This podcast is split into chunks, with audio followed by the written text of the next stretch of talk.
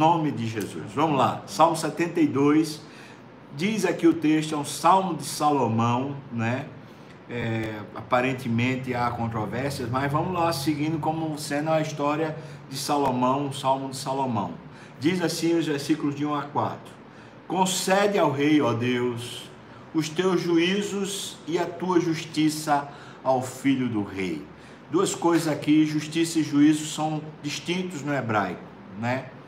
Justiça diz respeito a uma questão interior, a um valor interno, enquanto juízo é a manifestação externa desse valor interno. Então, está dizendo assim: Deus faz a, o filho do rei, o filho do rei é ele, é o Salomão, que é o filho do Davi, né? Então, concede a, a, a mim que sou rei, que agora sou o filho do rei, concede que eu tenha isso, uma justiça interior, não justiça própria, não é, esse senso do que é correto vindo de Deus dentro de você, para que os seus atos manifestem a justiça interior. Então diz: julgue ele com justiça o teu povo, os teus aflitos com equidade. Julgue o, o, o rei, julgue com justiça as pessoas que estão aflitas, né? Versículo 3 diz: Os montes trarão paz ao povo, também as colinas atrarão com justiça.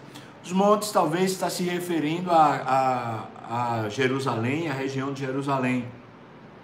Você sabe que em volta de Jerusalém havia muitos montes, então talvez ele está falando do centro, né, do poder de Israel. Dos montes virão a paz ao povo, também as colinas trarão com justiça. Talvez, irmãos, seja uma menção de que quando o, o, o, rei, né, quando o detentor do poder, ele tem uma justiça e tem a prática boa da justiça, então a paz começa a reinar. Eu posso dizer que isso é verdade porque lá em Provérbios a Bíblia diz isso para gente, que quando a justiça e o juízo reinam na terra, então há paz, né?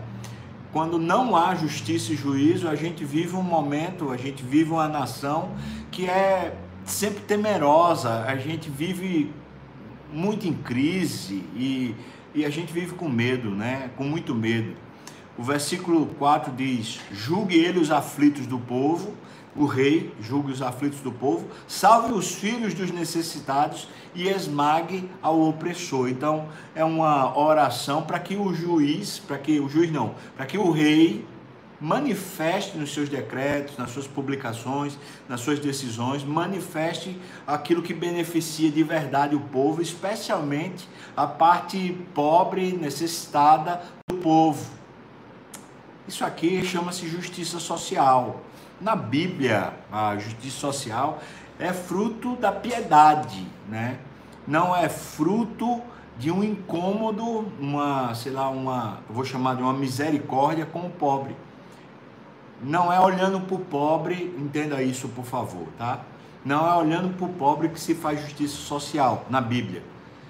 É olhando para Deus que se faz justiça social. É quando Deus manifesta os caminhos para abençoar o pobre que se faz a justiça social. E então Salomão está pedindo a Deus essa sabedoria, essa justiça, para que ela seja manifestada na vida do pobre. Então ele, ele fala agora em terceira pessoa de si mesmo, diz: Ele permanecerá enquanto existir o sol e enquanto durar a lua através das gerações. Esse rei, que é Salomão, ele está falando agora sobre a promessa de Deus que foi dita a Davi, que enquanto ele, Davi, a descendência de, de, de Davi, obedecessem a Deus e manifestassem a presença de Deus na terra, o reino dele seria eterno. Então ele está falando isso, né? Seja ele como chuva que desce sobre a campina ceifada, como aguaceiro que regam a terra, ou seja, que abençoam a terra, que vai, vai pelas leivas abençoando a terra. Versículo 7: Floresça em seus dias o justo, e haja abundância de paz até que cesse de haver lua. Então, enquanto durar a terra, que essa manifestação desse reino, esse reino de justiça, traga paz à terra. Irmãos, é aqui que a gente começa a ter que aplicar para Jesus, porque a promessa que foi feita a Davi de um rei e de um trono eterno, ela se aplica a Jesus. E o que está dizendo é que enquanto essa justiça de Deus aplicada ao nosso interior, né, e manifestada na nossa vida, enquanto ela assim fizer, nós temos paz. Por isso, essa paz que ele está falando aqui no versículo 7, né? Floresça em seus dias o justo e haja abundância de paz até que cesse de haver lua. Essa paz é fruto da presença de Deus. É uma paz espiritual e não social, né? Versículo 8: Domine ele de mar a mar, é Jesus, né? Domine ele de, uma, de um ponto a outro da terra e desde os rios até os confins da terra curvem-se diante dele os habitantes do deserto. O, a palavra do deserto aqui está falando da Judéia, está falando do Saara, está falando dessas regiões, né, onde não se produz nada, ou as pessoas que estão sendo provadas por Deus, então que elas se curvem. E aí uma aplicação muito preciosa é a seguinte: é que se a gente está sendo provado por Deus com sofrimento, com o deserto, com a falta, com a secura, se a gente está sendo provado por Deus, o que nos cabe é nos curvarmos. Quando nos humilhamos diante de Deus, na poderosa mão de Deus, o que a Bíblia diz é que Ele nos exaltará.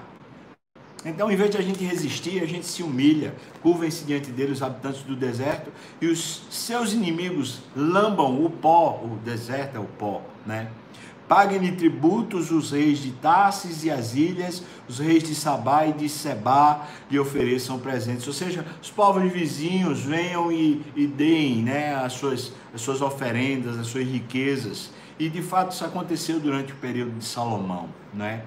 Por quê? Porque Salomão, com a sabedoria divina, ele começou a trazer essa justiça para o Estado e o Estado ficou riquíssimo, próspero, houve paz e os os povos vizinhos vinham consultar Salomão a respeito dessa sabedoria para tomarem boas decisões, porque Israel na época se tornou uma espécie de manancial, né? um, um país que florescia, um país que era referência para os demais. Então, os outros governantes, né, os outros reis, vinham para Salomão falar: como é que eu resolvo meus problemas de, da minha casa lá para abençoar também o meu povo? E eles traziam tributos, traziam oferendas, presentes, né? Versículo 11: E todos os reis se prostrem perante ele, todas as nações o sirvam. Está falando sobre Salomão, mas na verdade isso se aplica a Jesus. Você lembra o que está lá em Filipenses 2 que diz que para que ao nome de Jesus se dobre todo o joelho no céu, na terra e debaixo da terra, e toda língua confesse que Jesus Cristo é o Senhor para a glória de Deus Pai? Pois é, está aqui, as nações sirvam ao Senhor. Versículos 12 a 14, vem um novo momento. Vem um momento falando a respeito desse rei que é Jesus. Ele diz: Porque ele acode ao necessitado que clama, e também ao aflito e ao desvalido. Deus na pessoa do seu rei Jesus, acode ao necessitado que clama. Você está necessitado? Deus não gosta que você esteja necessitado, mas muitas vezes a maneira que Ele escolheu para transformar, né, para suprir a sua necessidade, foi você clamar. E clamar não é só pedir, é alguém que está em desespero e fala com Deus com verdade, fala com os pulmões, fala com a alma, fala com o coração, né? Ele diz mais: Ele tem piedade, falando de Jesus. Ele tem piedade do fraco e do necessitado e salva a alma aos indigentes. Jesus reage à nossa, à nossa, por chamar pobreza, ou à nossa incapacidade, à nossa fraqueza. Ele reage positivamente Enquanto a gente se revela forte na arrogância, achando que a gente tem solução, é como se ele dissesse assim: o que é que eu vou fazer? Não vou fazer nada. Se eu, se eu abençoar ele, ele vai achar que foi a força dele. Então deixa ele esperar por mim. Na hora que ele esperar por mim, na hora que ele revelar sua fraqueza para mim, eu vou abençoá-lo. Versículo 14: Redime a sua alma da opressão e da violência e precioso lhe é o sangue deles. Ou seja, é precioso para Deus a nossa vida. Né? A, a, ideia de sangue aqui é a ideia da própria experiência da vida. Então ele redime. Então veja, veja como, como esses três versículos são poderosos. Está falando que Deus acode ao necessitado que clama, o aflito, o desvalido. Ele tem piedade do fraco, do necessitado. Ele salva a alma do, dos indigentes. Veja só, ele redime a alma da opressão e da violência. E ele é, ele ama, ele acha preciosa a vida dos seus santos. Isso é muito, muito, muito maravilhoso. Como Deus quer cuidar de nós. Não vamos atrapalhar Deus nos cuidar, não é? É só a gente se humilhar, irmãos. É só a gente clamar e Deus quer cuidar de nós. Versículos 15 a 17 ele diz: Viverá e se lhe dará do ouro de Sabá, e continuamente se fará por ele a oração, e o bendirão todos os dias. Está falando a respeito de Jesus, né? Haja na terra abundância de cereais, e que ondulem até os cimos dos montes seja a sua messe como o Líbano e, as, e das cidades floresçam os habitantes como a erva da terra. É interessante porque quem não conhece a geografia fica meio perdido com o que ele está falando, né? Mas o que ele está falando, mais uma vez, é que as nações venham e, e, e ofereçam suas riquezas né, a esse rei, que é Salomão, mas é uma referência a Cristo. E aí ele diz que haja abundância na terra que ele descreve sobre os cereais que ondulam, ele está falando talvez do trigo, né? Uma das expressões dos cereais seria o trigo, quando o vento dá e ele, ele ondula, não é? Ele, ele simplesmente ondula. Aí ele fala desde, desde o do vale até o cimo, né? Do, dos montes. É, é isso que ele está falando. E aí ele faz uma referência ao Líbano, porque o Líbano era é, é, um lugar onde existe prosperidade. Não sei hoje, né? Não estou falando da nação Líbano, falando na época, o território do Líbano era um território bem regado por rios e também tinha cedros e tinha muita riqueza. Então ele fala assim: a messe, ou seja, a colheita, seja como o Líbano e, e das cidades floresçam os habitantes como a erva da terra, que haja prosperidade também na população, a população cresça. Tudo isso significa, em outras palavras, que haja uma nova vida, uma vida boa, uma vida de qualidade na terra, a partir do reinado de Cristo.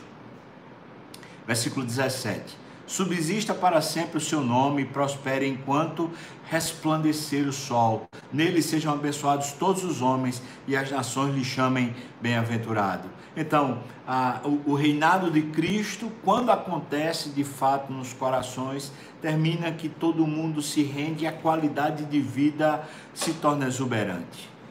Me permita fazer uma, uma, uma breve comparação, né? É, você talvez conheça alguns aspectos da, da vida do, dos americanos e eles têm uma expressão chamada American Dreams para falar a respeito do estilo de vida, não é? Um estilo de vida que foi todo fundado por cristãos evangélicos que saíram da Inglaterra, né? Muitos saíram porque o Estado lá não, não aceitava mais o Evangelho e eles resolveram vir e migrar para essa, essa América, esse novo país. E eles começaram ali a, a fundar né, povoados e lugarejos na base da, da vida espiritual, da vida cristã.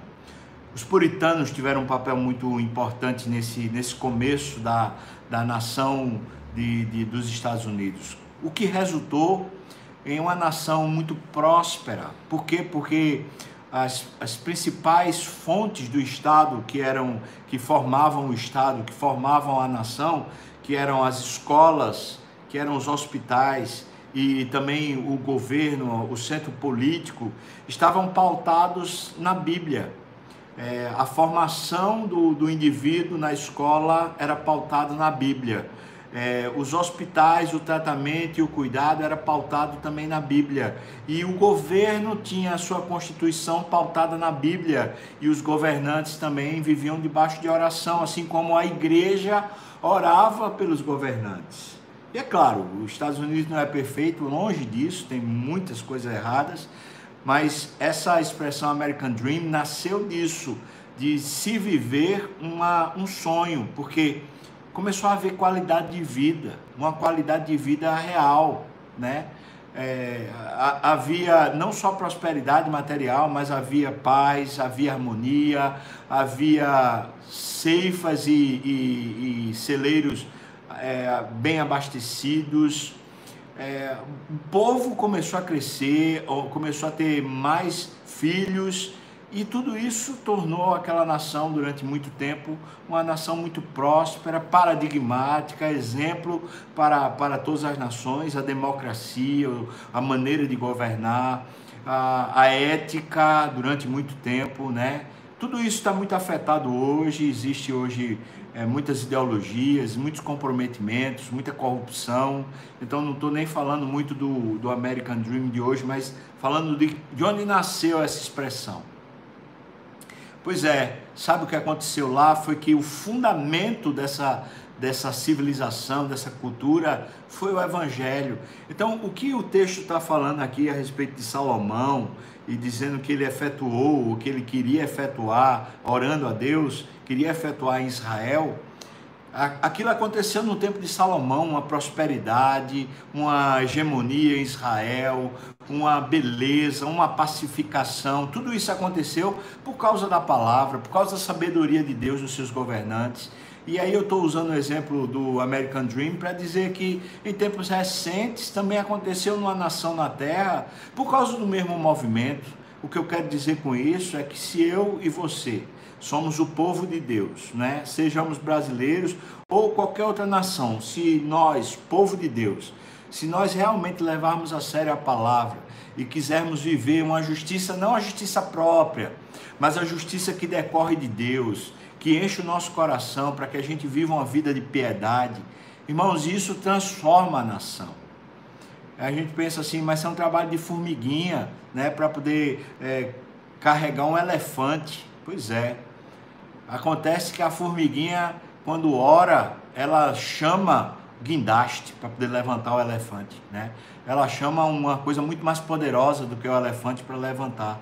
Então, eu e você podemos orar, nos doar e pedir a Deus que nos capacite, porque pode começar a haver uma transformação, primeiro na nossa casa, depois na nossa igreja, depois na nossa cidade, se Deus quiser nos usar e Deus quer, mas se realmente nos colocarmos à disposição, alguma coisa nova pode acontecer. Versículos 18 a 20, né, ele diz: Bendito seja o Senhor Deus, o Deus de Israel, que só Ele opera prodígios. Amém. Você diz amém, sim?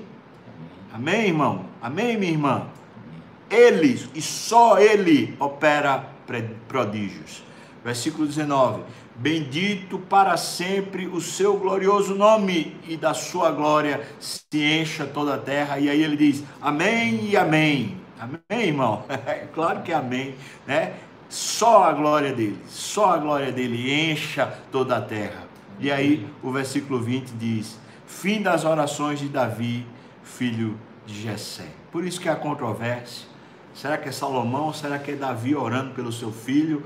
Bom, de todo jeito está falando a respeito do reino de Salomão e o que, o que essa oração apresenta acontece porque porque dos montes correm essa justiça, dos montes a partir de lá do centro do poder de Israel em Jerusalém, o rei está vivendo sobre a sabedoria de Deus e debaixo dessa sabedoria, dessa condução bendita, a terra começa a florescer e é muito abençoada. Irmãos, eu não quero viver de utopia, mas posso dizer para você que as bênçãos de Deus estão prometidas lá em Deuteronômio, elas continuam sendo verdade. Amém. Se a gente realmente se dobrar e começar a viver a vida do Senhor, alguma coisa nova, inclusive material, há de acontecer conosco. Pode ter certeza a gente levar a sério o Senhor, se a nossa ética for mudada pela palavra, se a nossa moral for mudada pela palavra, coisas boas, coisas novas vão acontecer. Deus abençoe sua casa, Deus abençoe sua